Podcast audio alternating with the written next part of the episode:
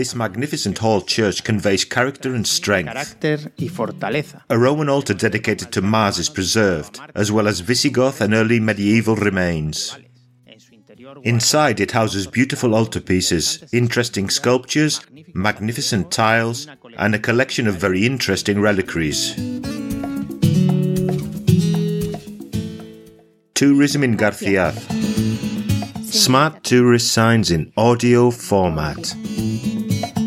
St. James the Apostle Church. The church is a must see if you want to discover one of Extremadura's historical and artistic treasures. This church is the result of several centuries of construction and alterations, reflecting the evolution from Gothic to Renaissance and Baroque styles. Its origins date back to the 14th century. La iglesia de Santiago Apóstol se encuentra en el centro de Garciaz. The St. James the Apostle Church is in the centre of Garciaz. The town was a place of crown property, dependent on the parish of Trujillo in ecclesiastical matters, and in 1566 it became a town with privileges during the reign of Philip II. The church is located on a high point that dominates the landscape and gives it an imposing, fortress like modo de appearance. Fortaleza. El templo The church is made of masonry and slate, with granite masonry in the corners, buttresses, and window surrounds. It has three entrances, two on the sides and one at the foot, all of them with semicircular arches and Renaissance decoration. The doorway, which is currently the main one, is flanked by two Ionic columns and crowned by a triangular pediment containing an image of the Apostle St. James. La torre campanario está adosada al presbiterio en la zona del Evangelio. The bell tower is attached to the presbytery in the gospel area.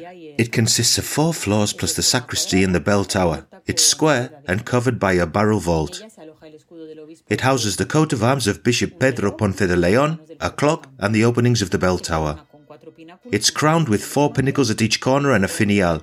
The dimensions of the old church and the 16th century expansion are clearly visible. With the old bell tower cavities blocked up.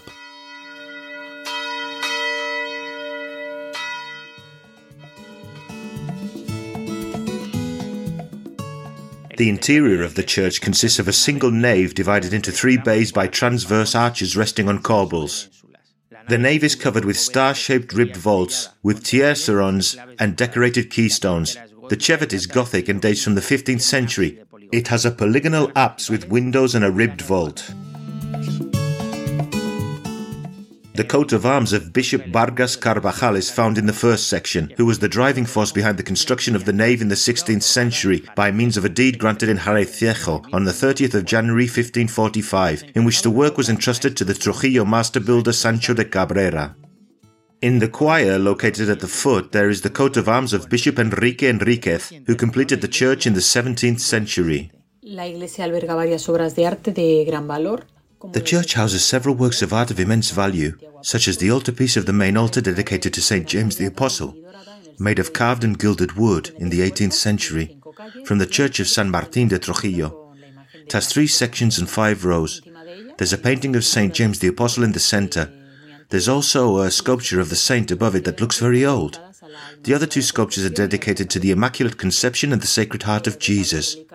The original reliquary altarpiece made in the 16th century has disappeared, but some of the carvings that decorated it remain.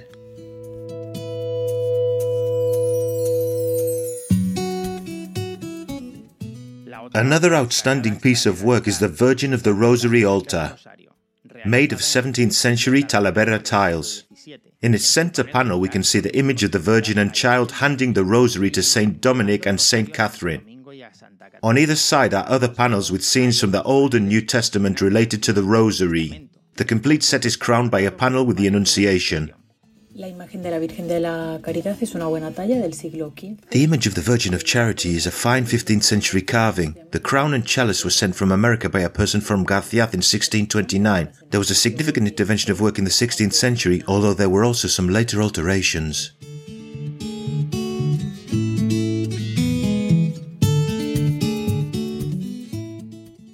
The 15th century images of St. Anne, St. Sebastian, and St. Blaise from the 18th century also merit attention. The St. James the Apostle Church was declared a historic artistic monument of provincial interest and an asset of cultural interest in 1989. It's a place worth visiting if you want to get to know the history and culture of Garciaz and its surroundings.